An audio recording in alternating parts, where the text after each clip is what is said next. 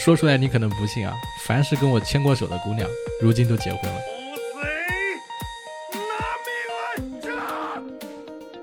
Hello，Hello，各位活捉八师傅的听友朋友们，你们好，我是八师傅八匹马。今天这期节目厉害了啊！今天咱们要聊的是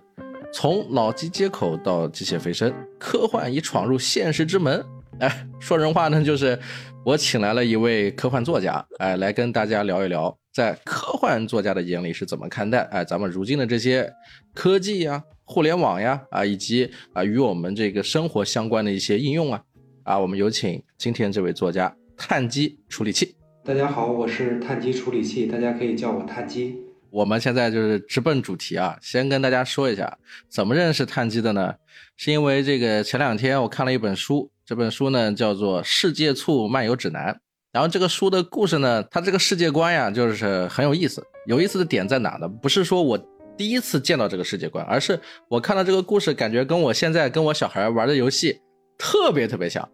就是大家可能那个应该有人看到啊，现在到处都在去做的那个新的游戏叫《圆梦之星》啊，然后还有很多人玩过一个游戏，我跟我小孩玩了有大概有一年多了，叫做《蛋仔派对》。他的这本书的世界观呢，在我看的过程里面，脑海里面就浮现了几个东西，一个是这个游戏，一个是前几年比较火的《失控玩家》呀，《头号玩家》呀，就是《世界促漫游指南》讲的就是说，你在一个多元的宇宙里面，然后你可以这个下沉到各个不同的世界去啊，进行各种各样的竞速赛呀、比赛呀，然后获得你的一些商币，是这么一个世界观。啊，然后我就问他，我说，哎，你是不是玩游戏的时候产生了这种想法呀？然后就有了咱们今天这次对谈。其实我写这个东西的时候，我并没有玩过这几个游戏，但是，呃，我觉得就像您说的，就是很多东西它是相通的，像科幻的一些世界观和价值，它会和很多我们大家日常经常见到的东西很像。我觉得这些东西可能都是，也许这个时代很快就要到来了，所以说冥冥中有一种什么样的力量在让我们大家都在朝这个方向去思考，所以说才会出现这么多趋同的东西。你之前有没有，比如说确确实实在写这个作品的时候，受到了这个呃《头号玩家》或者《失控玩家》这些电影的影响呢？哦，我当然有看这两个电影了，而且我非常喜欢那个《失控玩家》，因为它里面是一个。NPC 它是一个 AI 嘛，然后在某种条件下就是突然觉醒，然后变成了一个更像真正人一样。这个设定我非常喜欢。你这本书里面的设定有一个主题，就是说这个主人公跟这个咱们现实中的这个警察一起，然后再破获一起玩家丧命的这个案件。在这个案件里面呢，你又写了这么一个大的世界观里面，就是关于 AI 觉醒、关于这个 NPC 觉醒的这些东西，是先有了这个概念。还是先看了那个电影，产生了一个好的想法。我之前看过的有一本书叫做《雪崩》，是一个一九九二年的书，它里面就有很多关于就是我们生活的虚拟世界，就是我们生活的现实世界，如果它呃连接着一个虚拟世界，那么这个虚拟世界会是什么样，并且发生什么样的事情？然后我从那个里面获得了很多的灵感，加上刚好又看过您刚才说的《头号玩家》呀和《失控玩家》这样的电影，然后他们一起催生了这个《世界速漫游指南》里边的一些故事。但那个故事可能更多的是下沉到各个世界里边去探险的故事，它和我们头号玩家那种还稍微有一点点不同。你觉得你写的这个作品，就是它最吸引的地方是在哪里？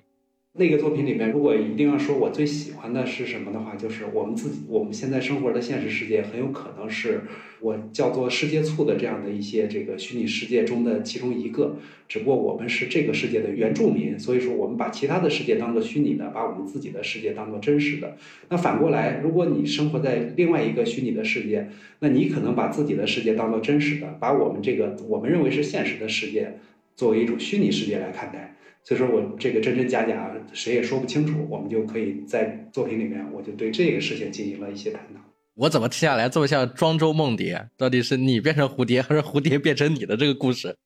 这就是子非蝴蝶，安知蝴蝶之乐也？对。但是在创作这个作品的时候，就是为什么是想到说要做成一种这种探险呢？然后要做成这种比如说探案的这种形式呢？因为它最早的时候是一个探案的形式，我我的主人公是一个建造师，就是您刚才提到那个游戏里面是不是也有很多自定义地图？对，没错。呃，可以这么理解啊，就是说他是一个自定义地图的这个设计者，然后他的地图被很多人玩的时候，人会给他一些金钱上的分享啊，就是一种共享模式的这样的一种方式。对他只是不小心被卷进了这个案子，后面的话就是一边探案一边展示其他的世界，包括一些啊我们现实中可能看到的中国的这个空间站呐，包括一些其他的就是不是那么像游戏的世界，也会一点一点的出现，来展示一个。整个的比较宏大的世界观，哎，那说到这儿，我就有一点好奇了，就是为什么这本书的序是金河在写的？这个都是我们没有聊过的，对不对？因为金河在，我对他的了解还是从他写的那篇是吧《悟空传》这个开始，然后是奇幻类的作品。那您是怎么跟金河在比如说认识的？然后又让他写了一个这么长的一个序，就是来分享他对这个故事的喜爱。猴子老师，我们就这么叫了，应该没有冒犯吧？嗯，那就问你了。没关系，猴子老师是一个很 nice 的老师。然后他除了写《悟空传》这样的奇幻网文作品，他可以说是中国网文界的一个鼻祖了吧？他除了写这些这个奇幻网文作品之外的话，他还是我们这个科幻圈里边的一个很知名的老师。然后他和江南一起创作了九州这样的一个社区，很多朋友都听过九州，所以说他在这个科幻圈里边也享有很大的声誉。然后我们也是机缘巧合，通过一些这个前辈和朋友，让金河在老师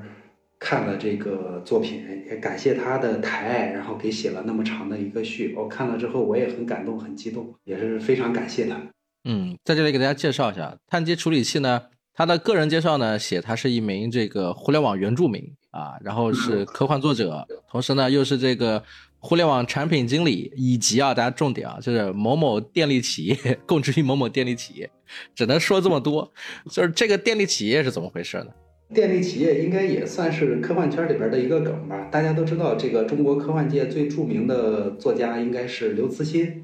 他是娘子关电站的一个工程师。所以说这个你你把人家给漏了，哎呀我天！对我我其实是借了他这个梗了，就是相当于是因为我们目前的我的创作状态和他当时在娘子关写作的时候有点相似，也是在一个电力企业供职，然后有很多自己的想法，然后加上工作中也会接触到很多这种理工科的东西，啊，基于这些想象力和工作上的这些接触。然后就写了很多东西，所以说我觉得这个东西对于科幻圈来说，可能是一个比较好玩的、比较有趣的一个梗，然后就在个人介绍里面就把它给加上了。呃，其实这样就是，我其实是一个这个不算是传统文科生，我应该更算是一个艺术生。我其实不是非常能理解这个理工男的思维啊，就咱们两个是是在这个学科上就已经分类了。我是很想找一个理工男，好好的来就是问一问他的这个。呃，思维世界里他到底在想些什么东西？你比如说刚刚讲到这个电力相关的，讲到刘慈欣是吧？嗯，那我知道的理工男他就是干这些的，就是发电，重点都是做这些。那科幻类的这个作家好像大部分都是出自这个理工学科，是吗？也有一些文科的这个作家也很好的，比如说我们科幻圈里边大家都耳熟能详的一个美女，她是西安的一个老师，是夏霞。它其实就是中文学科的，所以说大部分是理工科的，但是也会有一些中文的。但是我好奇啊，就是理工男平时他会研究些什么呢？以前不是说在这个贴吧里面有那种那个叫民间大神是吧？在里面有很多的叫民俗学科还是叫什么，会写很多的这个很庞大的，不一定叫科幻知识，甚至他们把它当做一种就是科学材料。甚至也能看到，比如说以前有一些梗啊，就是有一些这个理工男在上这个综艺节目的时候，然后他把他的一些对宇宙的猜想，然后就是提出来，结果有很多人反对。但是后来又过了很多年，比如说出现了一些这个学科被验证了，然后又把之前的视频又翻出来，这种现象在你们圈子里面很常见嘛？就是说研究这些民科的跟做科幻作品的，其实他们是同一拨人嘛？也不太一样吧，就是。民科的话，他们可能更多基于自己的这个想象，然后发明一些自己的理论。但是有一部分的这个民科，但是这个里边我们不去刻意的偏见，或者说是我尽量不去以偏见的方式来表达我对民科的态度。但是大部分民科，就是尤其是像贴吧呀、社区啊这些民科，他们可能更多的是基于自己的想象来写一些自己认为正确的理论。而科幻作者呢，可能更多的是在现有科学基础上去进行合理的延伸，然后把合理延伸的这个结果，假如怎么怎么样，结合到一个故事里面写出来，它本质上是一个娱乐性的一个作品。一个是把一个娱乐向的东西当成真实的理论来研究，另外一个呢是把一个假设的理论写成一个娱乐向的作品。它的出发点和这个落脚点都是不太一样的。那我们讲回到这个科幻作品、科幻写作啊，就是碳基，你是从什么时候开始觉得哎自己想成为一个科幻作家，然后开始想写一些科幻作品了？我最近就是真正的开启我写科幻，应该是在一九年。才开始的，但是我一直在爱好这个科幻嘛。我九四年的时候开始阅读到我第一篇科幻小说，阿西莫夫的《基地》系列的，就是那三部曲。然后从那儿开始启蒙了科幻，我一直在看，但是没有自己动力去写。一九年的时候，就是一九年年末出现了疫情嘛，当时有大段的时间，然后这些时间我在考虑说我要做些什么，然后就想起了我一直喜欢但从来没有动过笔的科幻。啊，就从那时候开始写了一些东西，发表到网络平台上，然后啊，慢慢慢慢的，也就是开始了我的科幻写作生涯。就是这种写作生涯，其实在历史上也反复的被实践过。忘了是谁了啊？叫是文艺之春是吧？说到这儿，有点就是我建议我分享一个日本作家、科幻作家小林泰三的例子嘛？嗯，可以啊。啊，他也是三十八岁的时候开始，就是他。啊，之前也没有写过科幻小说。他爱人去参加一个征文比赛，然后写出的东西让他来看，说：“你看我写的东西怎么样啊？”小林太太看完了之后说：“你这写的什么东西啊？我写。”然后他就开始读者起义，然后写了一篇故事，直接获得了那一次比赛的金奖，然后从此一发而不可收拾，成为日本的那个年代科幻三巨头之一。啊，他也是这样开启了他的写作生涯。嗯，所以你也是被你老婆逼的吗？有没有可能是我逼着我老婆给我改稿呢？那我这里我可以分享我的写作经历。我之前也有聊过，就是我是写那种情感小暖文啊，情感小说的那种相关的这种作品的。那个时候呢，有一个这个作家说非常红啊，张嘉佳的《从你的全世界路过》。哇，我听过，嗯，对，那个书卖当时卖了版税卖了四百多万嘛。然后我老婆她当时跟我还在谈恋爱，她就喜欢看这个书。然后我平时呢是不看这些作品的，但是呢我看他在看，我就无聊的时候，当时在谈恋爱嘛，呃，我就拿了他买的那些书，拿了一两本来看。我看完这个张嘉佳这个作品之后啊，我就说你喜欢这个？他说对。我说哦，我说这个我也能写。然后他不信，然后我就写了，就出了第一本书。也是我们这个经历多少有一点相似。对，就是这个中间，这个虽然不算是根本原因，但这个是直接原因。就是当时他买了那些畅销书，然后呢，我看了这些畅销书，他说他喜欢看，那我就写几个，写了几个，没想到越写越多，然后呃有编辑刚好看到，然后就有了这个出书的机会了。后来就一直在写，这是当时的一个机缘巧合。那我也想问呢，就是说怎么去区分这个作品是科幻作品，还是奇幻作品，还是别的作品呢？它有没有一些硬性指标呢？因为这个圈子其实我不是非常了解，但是我看啊，很多作家相互之间也是会去交锋的。就像比如说写非虚构的嘛，写现实主义，他会说你到底是虚构还是非虚构。那科幻类的怎么去确认它是硬科幻、软科幻，还是有些什么样子的划分呢？从我的角度来说的话，科幻它算是一种类型文学的一种一种方向吧，所以我更倾向于把科幻当做一个形容词。我不会去刻意的说科幻它是一个名词，是一个概念，你必须要达到什么样的标准才叫科幻。但是如果非要说有一个硬性的标准的话，我认为啊，就是呃逻辑上它是自洽的，它能够有一个呃因果前行后续的因果关系，必须是一个比较严密的逻辑关系支撑的。至于说你里边支撑这个故事的科学基础，它到底是真的还是你虚构的，甚至说是不是民科的一些东西，在我看来它并不是特别重要。嗯。嗯，但是科幻圈里边呢，确实也存在着这种软硬之争。大家都觉得说我是写呃严谨的自然科幻，并且这个数据和理论都是能够经得起推敲的，这种才叫做所谓的这种纯写科幻或者说是硬科幻。但是其实我个人并不这么想，我觉得就是科幻小说它本质上来说，它也是一个文学作品。所以说，好看还是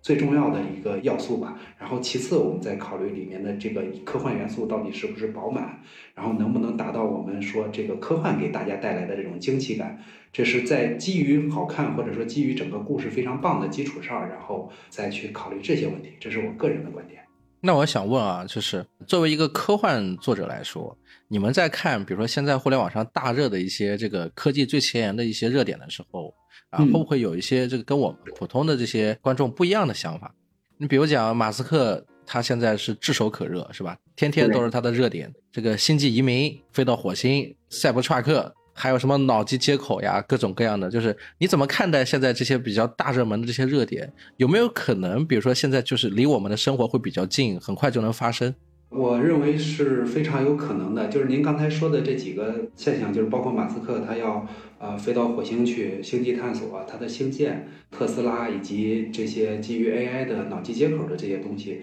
让我联想起了科幻领域里边大家经常说的一句话。这句话是这么说的，原话大概不是这样，但是它大意是这样的，就是未来已经到来，只是还不均匀。嗯，不均匀的是指什么意思？就是说我们的生活中充满了我们认为是很科幻的东西，所以说未来已经到来，只是还不均匀。就是说有些我们幻想的、畅想的东西它还没有到，有些已经到来了。举例子来说，就像您刚才说的那个马斯克的这个脑机接口，它其实目前来说的话，它能实现的只是一些很简单的，我通过大脑和这个机器进行一些简单的交流，发出一些简单的指令，让机器去理解我大脑在想什么，并且把这个指令去给执行。这个呢，和我们之前在这个世界醋里面写的那种脑机接口，就是完全是在用一种方式把大脑和身体的这个联系给切断了。去接入到另外一个我们虚构的世界里面去，它可能还稍有不同，但是我认为这就是说从零到一，它已经走出了很大的一步了。我们大家都知道，从一到一百很简单，但是真正难的就是从零到一。目前我们很多领域，我们实际上很多领域的话，就是已经走出了从零到一的这一步，剩下的就是说我们去积累更多的技术和工艺，实现从一到一百的这样的一个跨越了。就是脑机接口这个技术本身，你觉得它最终会变成什么样？就是会变成，比如像你小说这种的，直接下沉连接大脑，然后就这个进入这个世界，或者是我们每一个人就像这个现在这个状态一样，就植入一个芯片，然后就眼睛里面就能看见了，不需要这个外挂设备或怎么样？当然，这是最理想的状态啊。目前。就我个人的了解来说的话，就是我们通过大脑发射信号来控制机器是比较好实现的一些技术，但是反过来，我们通过机器向大脑传递信息，这个可能目前来看还是稍微有一点难的。所以说，我认为在未来可见的情况下，脑机接口的这个技术，它可能会实现人去利用自己的脑机接口来控制机器、控制设备。但是大概率不会太容易实现的，就是说我们想看电影的时候，我们不需要呃戴那个 VR 眼镜了，不需要看大屏幕了，直接用脑机接口播放。这个目前来说，我认为技术上还有一些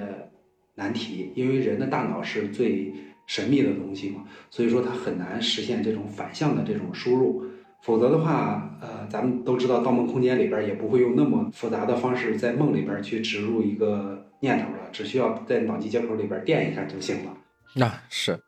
那你怎么看？比如马斯克现在在做的几件事儿呢？比如像前不久的这个 Open AI，他闹得沸沸扬扬的，关于这个人工智能啊、智能写作呀、这个智能应用啊这些。嗯，马斯克有一个言论，我个人觉得非常有意思。嗯，他其实和我们之前说咱们这本书的时候提到的一个观点很相似。他说，我们生活的世界有十亿分之一的可能性是真的。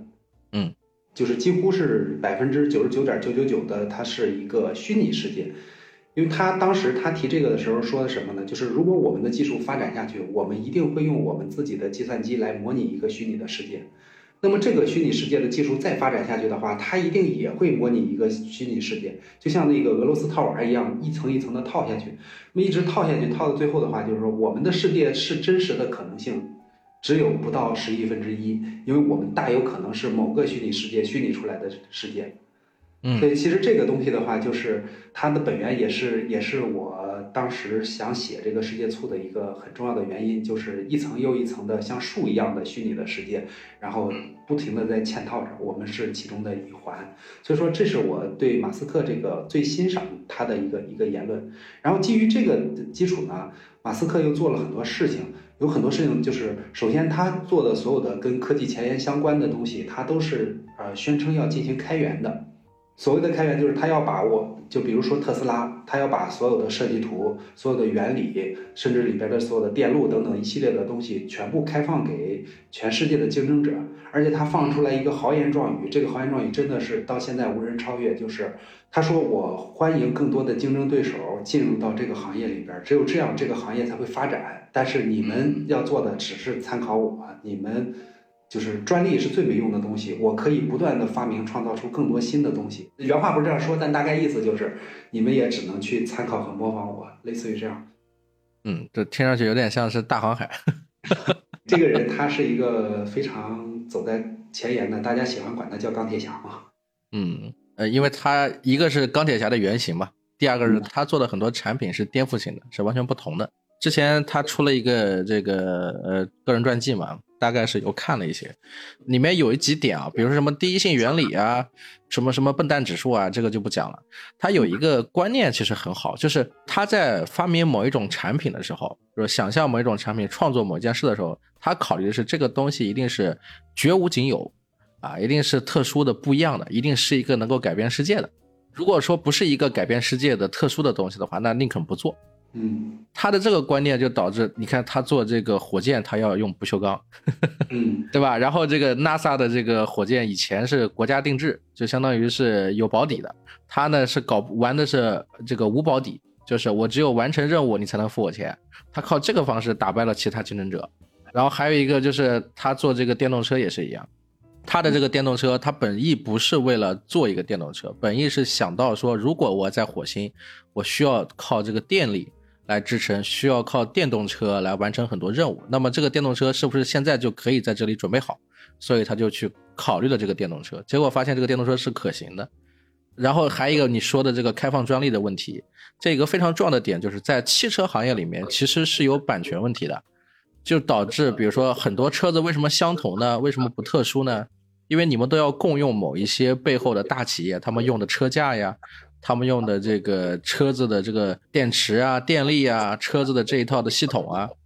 但是到了马斯克这里是什么？就是只要能节省成本，我不要被这些垄断的人去赚取这些专利费，我能自己做就自己做。所以他是一点点的破除了这个专利垄断，才发明了他的这个电动车，这个是完全不同的。所以讲到这里，我就想说，就是，哎，以你现在比如说看到的这个科技视野啊，在我们现实生活里面，你说到的是未来以来，但是不均匀，那。有哪些是其实现在就在用的，而且很科幻的东西呢？我们就说刚才您提到的有一个问题，但是我们没有仔细展开说的一个一个概念嘛，就是人工智能。嗯，就是现现在的这个人工智能呢，就是我们实际上它已经从我了解到的情况来说的话，实际上它已经突破了一种叫做图灵测试的东西。我不知道您对这个图灵测试有没有了解？大概意思是什么呢？就像比如说我们在进行腾讯会议，那刚才您说了，对面是一个碳基处理器，那这个碳基处理器它到底是一个真正的人呢？嗯，还是一台会说话的机器在这儿跟您对聊呢？就是如果比如说今天咱们交流的这个内容完成了之后，您给出一个答案，说我没办法判断对面到底是人还是机器，嗯，但是对面的碳基处理器真的是一台电脑，那就说明它通过了图灵测试。也就是说，如果一个人工智能没办法让看不见它的人通过这种语言交流来判断它到底是人还是机器，那么就说明这个人工智能具备了人的这样的一种思维能力。嗯嗯，所以说这个就是叫做图灵测试。就实际上我们现在的这个人工智能啊，有很大程度上已经突破了图灵测试了，就是在你。不知道对面跟你聊天的是人还是机器的情况下，你没有办法去判断它到底是人还是机器，它已经可以做到这一点了。但是实际上呢，从我们这个具体的应用上来说，可能远远没有达到我们对人工智能的一个期许。啊，但尽管如此，它还是在不停的在替代掉我们就是日常生活中的很多工作机会，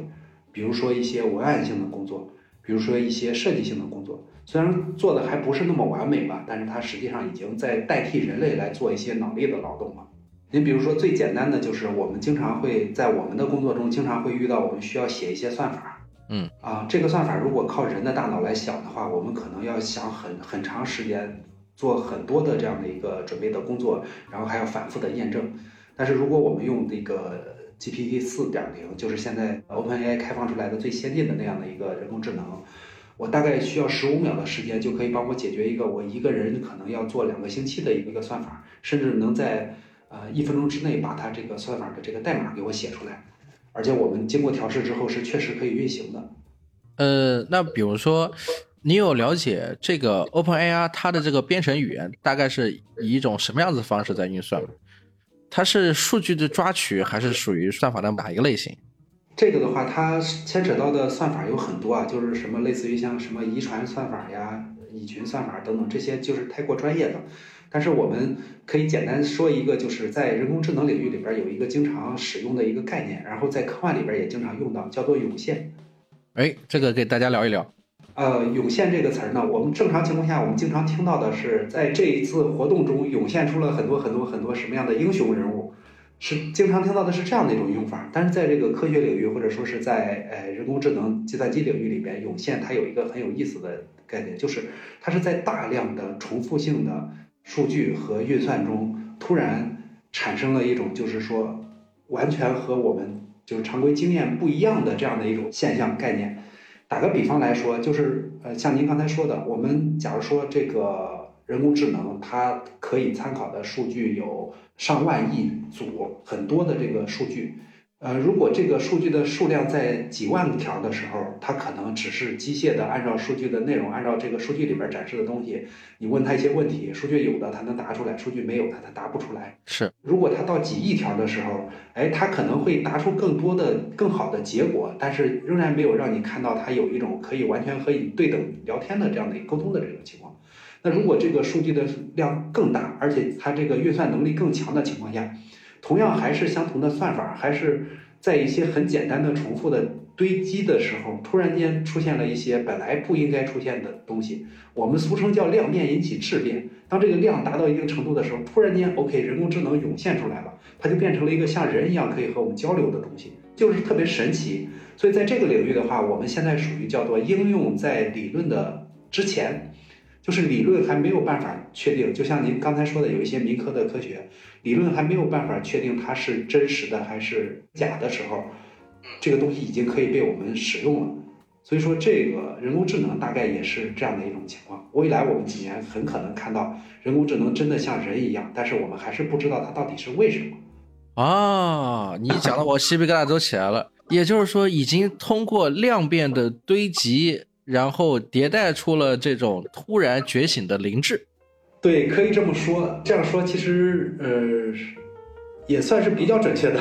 我明白，因为是这样，我有看过一些资料，说到人的这个大脑的这个运算机制，它是几亿个神经元的这个突触相互连接，然后产生生物能之后，就出现了一种思想。对吧？这是人思维的一种用医学的一种解释。你像你刚刚说的这个也一样，在足够多的数据里面，突然之间用的这个词儿叫涌现，也就是不管他是怎么去思考的，但是因为它的数据量足够多，所以出现了这么几条可以回答的这个条目，然后机器再把它抓捕出来。那其实跟大脑是一样的，它也是就是很多的突触之后，最后出现了一个片段，而这个片段可以回答现在的这个场景。对。啊，而你又说到说科学是没法解释，也就是这是又是一种歪打正着，是吧？就是我就是大力出奇迹，然后莫名其妙真的出了这个词儿，而且可以来进行抓取，结果它就是符合这个规矩的。但是它这个逻辑在哪里？因为数据量太大了，人类是现在无法去计算它为什么会出现。是的，是的，它一方面是没法计算，另一方面的话，可能还有一些理论我们并没有发现。也就是像你讲到，就我说我刚刚听你讲到图灵测试的时候，我一直在想，什么就怎么就突破了图灵测试了？因为图灵测试是说这个计算机本身像人一样会思考嘛，像人一样去伪装，他的想法是不一样的。而人跟机器的不同是在于，我以前学编程嘛，就是这个所有的计算机的运算都是靠算法、靠 if or not、靠这个东西去做，或者靠一些函数去做，它是一个一零零一的过程。但人不一样，因为人容易犯错，人因为犯错，所以跟机器不同。但是如果机器开始涌现，出现了这个思维本身不受逻辑算法控制的时候，那它就会犯错，它就会有创意了，就会不一样了。对，其实犯错也是在这个科幻里边经常用到的一个概念。嗯，有一种说法就是说，我们人类之所以会出现，或者说地球上之所以会出现生命，其实就是大自然在不断的去犯错。就是比如说，我们生物的这个演化，就是因为它的基因出现了不稳定的这个这个错误，然后这个错误表达哎产生了一些新的东西，所以说演化出新的物种，这个物种能够适应地球环境，所以它就生存下来了。嗯，就是它就会有它的多样性了，就是不断的在不同的地方去去试。是的，它就不断的在犯错中产生了这样的一个我们如此丰富多彩的这个地球的物种。啊，同样的，我觉得像您刚才说的这种情况，就是计算机它也是可能吧，会有一些不停的累积性的，就是人类无法确定的，就是在量子层面上测不准嘛，累积这样的一个结果，然后突然间轰的一下，智慧的火花被点燃了，它真的具备了人类所理解的这种思维能力，也不是不可能的。因为是这样，你在讲这个的时候，我在想的几个事情，可能跟咱们现在听友听的有一点不同啊，就云里来雾里去的。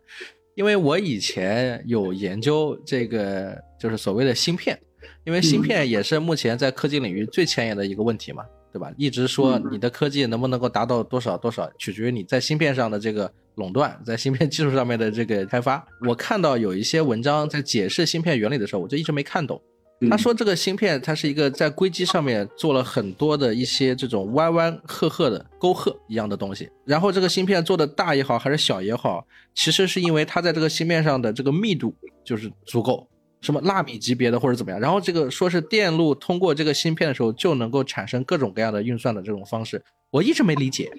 嗯，这个芯片的发展它也是一个累积的过程。最早的时候，它计算机是使用的是那种机械计算机，手摇的。我不知道您大概应该在其他地方应该有看到过，它是一个很多个齿轮靠摇动来进行计算的。那个时候还没有出现这种我们叫做逻辑电路的东西，它所以说它是要靠这个齿轮转多少圈代表多少个数字来算加法的。呃，从那个计算机开始，后来呢，直到后来人们发明了一种叫做二极管的东西，这个可能大家基本上也都听到过。就是二极管，它是一个什么概念呢？就是我们比如说我们两个人做一个游戏，我们现在呃视频面对面的情况下，我们做一个游戏。当我举手的时候，你就把手放下；当我把手放下的时候，你就把手举起来。嗯，咱们两个就构成了一个二极管。说到这儿的话，你可能就有点像大家看过《三体》的话，《三体》里面有一个就是秦始皇让他的很多士兵组成了一个人列计算机，就是利用了这样的一个规则。所以说，实际上我们刻在电路板上的东西呢，你可以简单理解成就是有很多个人在做我们刚才说的这个游戏。当你看到我举手的时候，你就放下；你看到我放下，你就举手。无数个这样的小人，我们把它做成像那个在电路板上的那个电路，就是这些电路的话，它实现的效果就是我们进行的这种放下的这种简单的游戏。无数个这样的门电路组合在一起，就构成了我们现在看到的这个电路板上，就是超大规模集成电路里边的那个芯片。嗯，然后这些芯片呢，它实际上产生的效果是什么呢？当我给它一个电流从这边到那边的时候，这个灯可能会亮起来；当我给它一个电流从那边到这边的时候，这个灯可能就不亮。无数个非常细小的电流在这个电路板里边流来流去，然后产生了无数个零和一。这些零和一通过二进制的方式来进行计算，构成了我们现在理解的，就是说我们在计算机啊、手机里边我们经常使用的这种硬件设备。我明白，就是你亮灯我就清楚了嘛。你屏幕不管是墨水屏还是彩屏，它是由一个一个像素组成的。当你按键，比如说按数字号码的时候，上面屏幕上显示号码，它其实是在显示这一组的这个亮点，也就是在开这一组的灯。所以你按不同的数，它出不同的灯。哎，我一下通了，哎呀，我明白了，就相当于一加一等于二，在手机下面的芯片里的反应，无非是这一组像一一样的灯开，这一组像加号一样的灯开，这一组像等号的灯开，然后再写一个算法告诉你，就是这一组一加这一组一可以形成一个像二一样的灯光组，然后这个再执行一个像二一样的灯光组再开，就变成我看到屏幕上出现了一加一等于二。对，它在实际上它在这个底层的这个芯片上，它的运行可能更复杂一些，因为它不是说直接在屏幕上展示的，它是可能用一些叫做指令集的东西，然后把它去去用一种更复杂的方式来展现的。这个可能牵扯到的太多专业性的东西，估计我也说不太明白。那这个芯片既然知道原理，为什么做不出来呢？它对工艺的要求是其实是很高的。如果只是堆积这个数量的话，就是假如说我们不考虑体积，我们可以在一个桌面儿、写字台这么大的空间里边儿去，呃，画这些电路图的话，我们当然是没有问题的。但是问题，我们现在要把它做在手机里，做成指甲盖儿大小，不到一个。哦，对，所以说它其实就是您刚才说的这种纳米级，什么？现在说咱们前段时间咱们国家有一个突破，说我们突破了十五纳米，在这个板儿上画电路的时候，它可以达到十五纳米的这样的一个级别。那现在呢，就是说最先进的、更先进的会有什么呢？七纳米、四纳米、三纳米，应该现在能做到的最高的应该是在三纳米。所以实际上来说的话，就是我们实际追求的这样的一种芯片技术，它是一个复杂的系统工程，它是在往工艺的这个领域里边去做一个不断的深入。然后可能说原理，我这刚好跟刚才的这个人工智能相反。就是原理我们都通了，我们都知道这个原理是什么样的了，但是我们现在没办法在应用层面上把它做到那么小。那如果反过来来说的话，就说这个芯片卡脖子卡的是什么？实际卡的是我们手机啊这些小型的这种设备。如果我们可以把手机做成 iPad 那么大，如果老百姓能接受的话，我们用十五纳米、用四十纳米也不是不可以的。我们刚刚说这个话题，其实又涉及到一个点，比如说你的笔名叫做碳基处理器，嗯，对吧？但是我们刚刚讲的这些实际上是硅基处理器。是的，对吧？碳跟硅的不同是碳基代表这个肉体相关啊，人啊各种各样的东西都有碳，硅基就是玻璃吧，石头。那玻璃、石头、铁啊各种的，它可能就是我们现在知道的这些什么手机啊、电脑啊啊这些东西。那刚刚讲到这个芯片问题，芯片问题是可以通过现实，对吧？我们人为的去改变它的这个电路，然后它就能够实现很多东西，产生了我们的这个看到的这些所谓的虚拟的世界。那又说到，比如说这个秦始皇让这个兵马俑去人形矩阵的时候，也能够完成这样子的状态。那是不是也可以理解为碳基跟硅基之间它其实是相通的？就相当于说到这个 OpenAI，它突破了图灵，它数据足够多之后，它也也能支撑起来，它产生了人类的觉醒，那它也就能控制一些机器进行转换，也就是达到机械飞升。我这个是不是思维比较跳啊？嗯，巴老师，要不然您也来写科幻小说？我我一点科幻底子都没有，说真的，我就只看过《三体》。呃，因为我我觉得您刚才说这个是非常好的，因为很多科幻小说里面实际上都是在去假设这样的一种情形，一种是说我们经常会写到就是所谓的这种 AI 叛变，对啊，它实际上就是说 AI 觉醒了之后，他觉得人类是人类文明进步的阻碍，是不是有点像《流浪地球》里边 Moss 说的话？对，是的，拯救人类的方式是要消灭人类。一旦人工智能产生了这种想法，它可能可能会对人类。产生这种我要不要灭绝人类这样一种想法，那进而呢，它可能会利用一些方式来控制这些机器去消灭人类。但是这是科幻小说作者们经常会思考的一个问题。但实际上呢，就是在现实生活中，我们其实是尽量在，就是科学家们是是一方面是尽量在避免这种情况出现，另一方面的话，就是一个硅基的处理器，它想或者说一个人工智能。它想去控制物理的设备，实际上还有很多道门槛儿，但这个就是相对来说会比较复杂的一一种说法。你比如说，你的打印机没有驱动程序，你是打不出东西来的。人工智能它只是一个程序，它并不是说我立刻就能够把这个驱动程序原封不动的给编出来，然后从而让我去控制那台机器。因为每一个机器历史上的原因导致的，呃，每台机器之间的这个数据的这种。传递的方式啊，和它的这个能识别的东西也都不一样。人工智能也不可能说就简简单单的就把这些东西所有的壁垒都搞定了，然后去控制地球上的机器来反杀人类。我们刚刚聊了这个碳基硅基，我把它缩小化，不就是一个硬件软件问题吗？OpenAI 属于软件吧？对，它应该属于是一种软件。对，那硬件就是手机芯片、手机电路板、手机屏幕。那它作为一个软件，要控制这个手机，其实理论上已经控制了呀。比如说，它占领这个手机整体程序，然后通过这手机拨通电话，然后打到我真实的人类，也就是碳基处理器是个人工智能。你现在跟我在进行语音电话，你是假的，我是真人，那你其实已经在控制我了呀。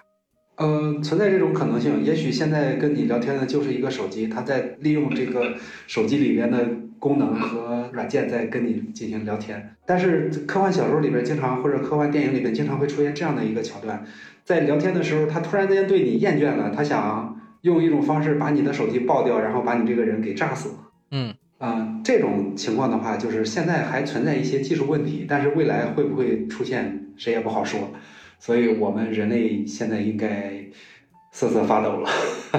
至少我听到一种传闻，就是说马斯克在做的这个脑机接口啊，就像你说的，说他现在是在做一个零到一的试错，通过这个大脑植入芯片啊，或者在大脑上做一些接口，然后可以进行简单的处理。但这种简单的处理也像是我们刚刚讲到的，就是这个呃硅基芯片芯片里面的这个电路开灯关灯。也就是就通过大脑能进行开灯关灯，那如果再往后继续迭代的话，也能够实现就是通过大脑的指令直接指派机器做任何事情。然后他们说呢，马斯克做这个事儿是因为他想做一个所谓的大脑的护盾，就是为了抵挡机器的入侵。因为你通过大脑直接指使机器去做事情，比我们现在用这个编程算法也好，用语言去跟它沟通也好，它的效率是更高的。它的效率就不是局限于，比如说几兆的这种语令，而是可能几亿兆的这种语令。这样子，它比如说，就像你这个小说里面，我看有一点是说到很多个大脑连接，然后产生了一个算法，是吧？嗯，也就是现在科学又有一个点，我前两天看到的，就是它返回去了，就像我看科幻片一样。什么叫退回去了呢？我们之前看的是说机器人飞升。是吧？我们把这个思想上传到这个机器里，然后这个机器呃可以像人一样的思考，人一样的去做。有个电影叫什么《机器人我》呀，类似这种的，包括说机器人觉醒。但是这两年的这个技术呢，又开始转变了。从马斯克这个脑机接口开始，他所谓的用大脑作为一个护盾，抵抗 OpenAI。那还看到一种，就是说我们现在不用硅基去作为存储单位，就不用 USB 这种东西去存储了。它在人类的细胞上面，在动物的细胞上面进行存储。你可以看到一个动物的一个小细胞上面居然能存储一个跑马灯的一个小小的游戏。嗯，这就是我说的，就是从碳基到硅基，现在的科技方向又好像又开始转型，从硅基又转碳基了。好像觉得说这个肉体凡胎它比这个机械的效率更大，存储的信息更多。嗯，是有这种说法。这块的话，呃，这也是我笔名的一个由来，就是中国现在在这个硅基芯片领域里面的话，我们属于是后来者，我们一直在追赶。但是能不能实现这种弯道超车、逆风翻盘呢？其实，呃，有一种说法是说，我们还是要看我们的这个碳基，呃，处理器能不能走在前面。咱们这边的话，目前我了解到的是，北大这边已经在。制作一些比较先进的碳基芯片了，它的原理和硅基芯片的原理不太一样，但是它能够更好的去处理一些就是比较复杂的这种线性代数问题。但是这种问题呢，当然可能听友们可能不太了解具体是什么细节，我也不赘述了。这种问题呢，大概是什么呢？就是和我们人脑运算的方式有点非常接近，和这个硅基处理器比起来，它更接近于我们大脑的这种运算。它会有更多的联想性。当我们提到一个概念的时候，我们会瞬间，人类会瞬间想到很多个和它相关的概念，并且这些相关的概念里面会有一个更容易去解决当前问题的一个概念组合。把这些组合拿出来之后，就构成了我们说出来的这个句子。嗯嗯，实际上这个碳基芯片在检索这些更容易是解决我们目前问题的句子，更具有关联性的组合这方面的话，它是完爆硅基芯片的。呃，有没有一种可能？就是完全像你这个小说里有某某一些片段一样，我就是人类大脑，人死了之后，这个大脑给科学进行研发，然后我们用几千个人类大脑组成一个计算机矩阵，然后进行这个算法。目前还没有这样的理论基础啊，但是实际上啊脑科学家已经在研究这种利用人类大脑来提供运算能力的一种机制了，但是还没有什么太好的突破。但是作为科幻小说来说的话，就是这种方式还是很普及的，大家经常会看到这种分布式的大脑来构造了一个世界这样的一种方式。所以说，未来我对这个事情抱有一定的乐观态度。也就是说，未来我们真的有可能说。呃，人类的大脑可能会连 WiFi，那样的话，我们实际上我们就咱们的交流就不需要说我们啊通过这种手机或者说是会议或者说是录音的这样的一种方式完成了。我们大家把脑电波调频调到一致了，每个人都把大脑连上 WiFi 了，然后我们想表达的东西就咻咻咻在里边就完成了啊。那这个就是机械飞车嘛？对，就是机械飞车。我脑子可以上传，然后又可以下载。有一种心理学的解释是关于荣格心理学相关。有一个心理学名词叫做群体无意识，因为这个群体无意识本身，它在讲的也是，就是个体是个体，群体是群体，而个体在群体之间的关系里，会有一种莫名的能量，让你就是自动下载到这个整个群体的一些记忆，啊，一些这个生命体验，然后就产生了共同的一些这种潜意识，比如说对太阳的崇拜，对这个黑暗的畏惧，对类人物的这种恐惧，或者是怎么样。就这个东西本身，好像其实现在是看不见摸不着，但是就像你刚刚讲的这个 WiFi 也好，还是手机信号也好，它本身也是存在的。现在我们可以利用，对吧？只是是一个一个的手机在连接。那人跟人之间是不是也存在呢？这种生物信号呢？生物电子的？我乐观的估计，应该会有一种方式，就是我们人类可能现在还没有，呃，了解的一种方式，来让人和人之间。产生目前科学可能还不知道的这样的一种联系，嗯啊，从而产生一种什么呢？就是您刚才说的这种群体无意识。当然，如果用现在的这个理论解释，也有很多种解释啊，嗯，但是我其实个人对这个事情还是抱有一定的希望的，持有一定乐观态度的。我觉得就是有点类似于说，我们在很多这种集会场合，我们会不由自主的会激动、会兴奋，尤其是说，比如说像圣诞节啊，或者是万圣节这样的一种。大型的活动场合里面，每个人都会受那种节日气氛的感染，就产生一些愉悦的，或者说是跟节日气氛相对应的这样一种情绪。这种情绪，当然我们不确定说它是用什么样的方式来在人群之间传递的，有可能是激素，也有可能是我们看不见的脑电波。但是我认为这种情况一定会出现，而且未来如果随着我们科技的发展，一定会找到一种办法，把这种机制从人和人之间变到人和物体之间。人和设备之间，那这样的话，呃，我在世界图里边写到有一个可以画符文来使用魔法的这种现象，就有可能在现实中出现。嗯，画符文产生魔法的本身就相当于编程语言里面调取某个包的这个东西嘛。嗯，是的，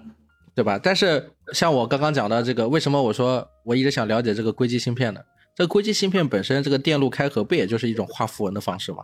嗯，对，如果你要是交给一个古人，他完全不懂这个原理，只知道经验来说的话，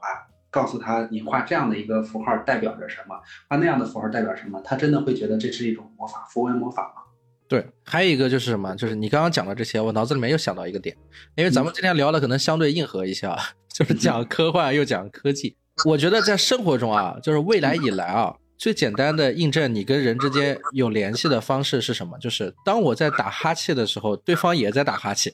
嗯，对对对，这就是您说的那个跟有意识的那种传染嘛。但是这个人跟我之间没有在沟通，没有在交流，他可能就坐在我的后面，对吧？我还是背对着他。但是我打哈欠的时候，我一回头，一不小心瞥到他也在打哈欠。是的，那这个东西，而且它还是个传染性，就是。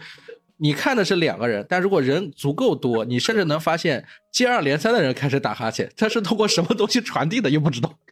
这个东西我觉得可以上升到玄学的这个状态来解释，这可能跟科学就没有关系了。比如说咱们说这些话的时候，我相信肯定有不少听友也在打哈欠，然后说这过程中我就已经开始有点想打哈欠了。对，但是你你听我说的这个点啊。如果我们把打哈欠这件事本身当做是一个符文或者一个画面提取一张照片的话，那它本身就是一个你写的这个东西了。我只需要呈现打哈欠的场景，就会有人受影响。如果这件事验证可行，或者它的信度跟效度很高的话，那这个东西本身就会形成一种手段。基于这个手段，它就能变成一种技术。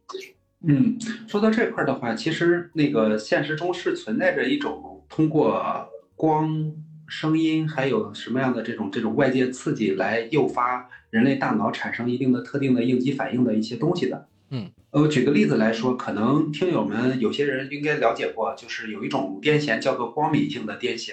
啊，怎么说呢？就是大概其是有很早了，我忘了是四十年代还是六十年代的时候，美国有一些地方，他们发现就是有一个电视节目里边会有大量不断闪烁的红蓝白相间的这个不停闪烁的这样的一个画面。嗯，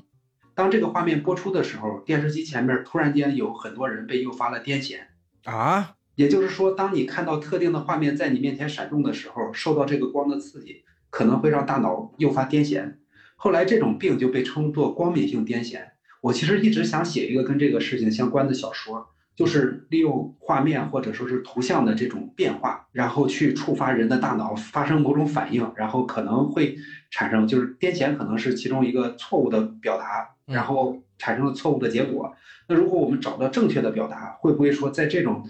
图片的快速闪动的过程中，悄悄的给看这些东西的人大脑里面植入某种信号？你说的这个呢，恰恰我还见过这种应用类型，就是它是已经在很多的影视作品里面出现了，甚至在现实生活里面，某些国家也立法禁止了。啊，就是当这个电视信号嘛，它在这个播放电视的时候，有一种广告这个类型，当时是潜移默化的在发展，就是关于催眠这个潜意识相关。这个催眠潜意识相关，就是他们发现，当人在看画面的时候，这个画面是二十四帧嘛，就是一个动态的一秒钟，它里面其实是有二十四张不同的照片。那么在这二十四张照片里面，只要插入一到两帧，人的眼睛是识别不到的，或者说他眼睛识别了，但他的大脑识别不到，就是他没有意识到自己看到的那两张照片，在二十四帧里面夹的这两张他没看到，但其实他的处理器就是他脑神经呢，已经接触了这两张照片了。那么如果说这两张照片加的足够多，比如说你看一个一个小时的电影，这一个小时的电影里面，我一秒钟加两张，其实算下来你你已经看了不少了，但是每一次你都没有看见，是的，那么你就会被这个潜移默化的影响，就是不断的在里面夹两张汉堡，你看着看着看着，你就会突然间想点一个汉堡吃，可是你不知道的是，这个是我植入给你的。其实这个东西如果真的发展起来的话，它真的就让我们的现实中会产生一些魔法和魔法无异的东西。比如说孙悟空用的定身咒，如果它是一个形某一种形象或者某一种图像，特定的方式下，让人看到它之后，就会整个大脑就死机了，就呆住了。嗯那可不可以理解成说这就是一个符文，或者说是一个咒语？这个现实生活里我都会做啊，叫定基术。真的真的有啊，有啊以后我们要多向你请教一下。你抓住一只鸡，然后把它的头按在地上，沿着它的眼睛跟嘴巴的前面画一条直线，哇，把手放开，这个鸡就不会动了。这么神奇吗？那有没有定人数呢？那就不知道了。定人数，我觉得应该是鸡的大脑跟人的大脑，它毕竟不太一样。鸡的大脑相对要简单一些，在他的脑海运算方法里，可能他觉得那条线很重要，他看着那条线，他不敢动，或者他识别到跟他的生活状态哪些地方相关。那你是要说定人数，很简单，就像我们开头没录之前，我说我买了一个这个电话手表，然后那个电话手表里面这个经常会有一些这种骚扰电话给我家小孩儿。那对于我来说，我最害怕的是我我的小孩出问题。那如果说有一个人拿了一个照片给我，是我家小孩儿他的一个状态，他跟我说你现在不能动，那我绝对不能动。但是这这个行为只有我跟他知道，你作为旁观者，你会觉得他在用定身术把我定住了。嗯，有可能。这是信息交互之间的一个复杂性和你旁观者所能接触到的不同，我觉得这个是很重要的。嗯，也就是你画的这个符文，它到底提取的是什么记忆，很重要。对。所以说，实际上现实生活中可以有很多方式来实现，就是类似于魔法的效果。啊，对，就是我们讲的很多不清楚的事情，就像魔术师嘛，魔术师做的很多事情，如果你拆穿了，它是一个非常简单的原理，但如果你不知道，你会觉得它很神奇。还有一种想法，有没有可能我们的大脑实际上在它接受到的东西，就像您刚才说的一个插针，还有我们看魔术师，由于我们理解。我们认为我们接收的这个信息和大脑实际的接收信息，它中间是有差异的，导致我们会产生很多非常多的错觉。没错，这个我也有思考过。举个例子啊，在这个视频领域，有一种视频是很多人喜欢看的，就是这种延迟摄影。这个延迟摄影就是同样，比如说一个击打棒球的一个这个动作，在人的眼睛里面，你是捕捉不到这个球的，在通过跟这个棍棒之间产生结合的时候。它会变形，而这个变形是一个非常大的扭曲的状态。在人的眼睛里是识别不到的。但是如果你用延迟摄影的时候，你一帧一帧去看，你会发现，哎，这个球变成了一个巨大的变形的状态，甚至还有比如说拳击打到人的脸的时候，你的头骨也好，你的脸的扭曲的变形也好，也都是发生改变的。也就是说，不同的动物，它们识别的这个敏锐性不同，在它的眼睛里所看到的世界是完全不同的，而这个世界还是我们现实中最熟悉的这个世界。嗯就像你看见你现在我们台子上这个桌子，它是一个固体，但是你的这个手机掉到这个桌子上的时候，其实这个桌子发生了变形，只是你的眼睛观察不到。是的，可是你用摄像机拍的时候，然后你用延迟摄影，你在不断的放大的时候，你就能看到它进行了变形。那么嗯我们眼睛里所看到的世界，基于这个所积累的经验，是我们理解的世界；而另外一个物种看到的这个世界，它眼睛里积累的经验是另外一种经验。这两个经验是完全不同的，甚至是突破这个维度的。就像讲到什么二向步也好，经常会举个例子说，在蚂蚁的世界里只有平面，人的世界里是三维、四维，对吧？嗯蚂蚁看不见人，蚂蚁只能看见平面的东西。那蚂蚁跟我们都生活在这个空间，那你能证明蚂蚁是错的吗？蚂蚁是对的呀，人也是对的，只是我们不在同一个这个经验体系里面是的，是的，啊嗯。这这是我的想法。就像说到马斯克这个事儿一样，我有点不理解的就是，如果他意识到说我们也是生活在无限个被别人所创造的虚拟的世界中的其中之一，他为什么也要执着于在这个世界里面一定要去到那个火星那个星球上？因为火星跟地球仍然是在同一个空间里的。即使他意识到了，他有什么办法能够突破吗？他要想突破这样的一个虚拟世界，他不是还是要看到整个虚拟世界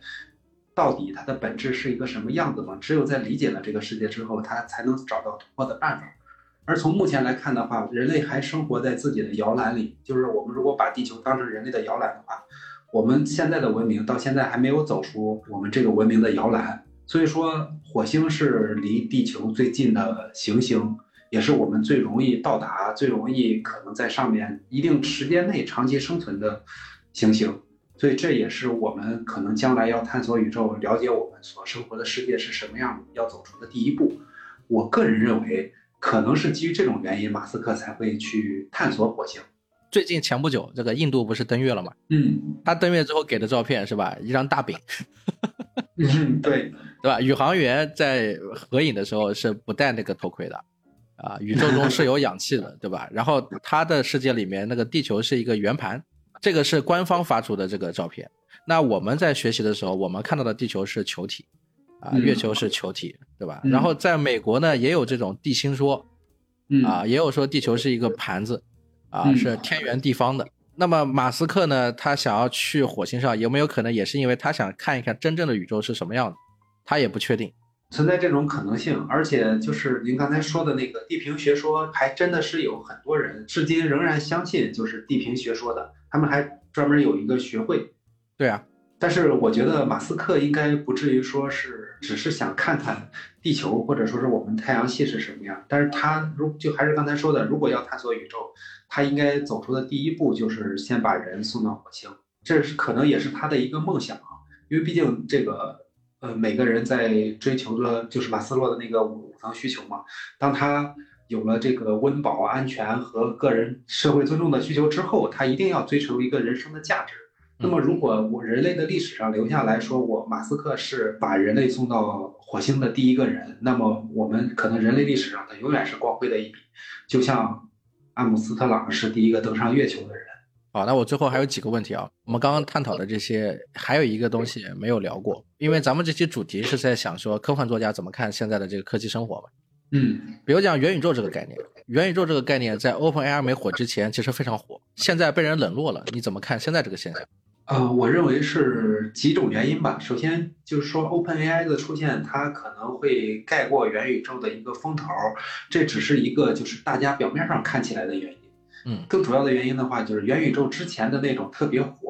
有一个很大的因素是那些对元宇宙并不了解的，或者说对技术本身、对这个技术的发展路径不了解的人，为了炒一些金融的概念，去特意的把这个事儿给炒热了，导致这个就是这些炒这个事情的人，一旦他们发现这里边的无利可图了，或者说是这个利益已经看不到了，就是技术上远远还达不到我们畅想的效果的时候，会迅速的去把一大层泡沫给刮掉，变成了它原本应该具有的样子。所以说，我的理解中，元宇宙现在应该就是现在的这种发展状态，大家对它抱有一定的希望，对它有一定的期许。但是实际上很冷静的去看待它的这个技术基础。实际上，OpenAI 呢，包括这个人工智能技术呢，我认为啊，它是元宇宙的一个基础。嗯，就是说未来这个事情永远它应该是循环或者说是这种不断的螺旋上升的一个一个事情。就是人工智能技术发展到一定的程度，然后运算能力发展到一定的程度，包括我们就是和人脑之间的交互和人的这种更丰富的交互手段出现之后。元宇宙技术还会被人拿出来再说，还会有一批这个商业人去炒它的商业价值，试图把它变成一种金融产品，或者说是试图用它去割韭菜。但是这个事情的话，我认为它火或者不火，对于实际上喜欢或者关注这个事情的人来说的话，它一直都是这样的，它没有并没有因为什么的出现而不受关注，或者因为什么样的出现而突然间又爆火，它只是人类的自己的行为带来的一种副作用而已。我听下来啊，就是元宇宙感觉就是还没有到真正实际应用的这个阶段，它还是属于一种这个基础设施还没搭建好的一种状态，还在等其他的这些技术突破，才有可能实现。因为现在我们看到的元宇宙里面，大部分都还是说在一种虚拟概念里面进行一些真实世界的商业交换行为，而这个真实世界的商业交换行为跟虚拟的元宇宙之间，它目前没有什么太多的联系。是的，他们只是借了元宇宙的名头而已。对，其实感觉就跟我在一个游戏里面买了一个东西，现实里面跟你换了点人民币差不多。嗯，对的，对的，有点像。就是它更多的是说，哎，元宇宙里面不是有一个我们经常讲的区块链的概念吗？对呀。然后区块链刚好它又有一定的金融属性，因为它可以把这个互联网上的东西变得不可复制嘛。哎，对，稀缺了就值钱了嘛。对，稀缺了，所以说他们就基于这个原因，然后这些人就开始炒元宇宙的概念。但实际上，我们说这个元宇宙离具体实际的应用还差很远。比如说，前段时间有一个科技新闻，这个新闻还蛮有意思的，就是 Facebook，就是它在元宇宙热浪就是它掀起的。Facebook 最早它改成把自己名字改成 Meta 之后，他沉寂了两年时间，也是大家都说元宇宙不火了，也跟他的沉寂也有一定的关系。但是前段时间突然间，他放出一个新闻，这个新闻很有意思啊，我不知道能不能播，但是可以说一下，就是。他用头盔监测到了人的舌头的运动轨迹。用头盔怎么理解？就是用 VR 头盔，就是我们现在戴的 VR 眼镜。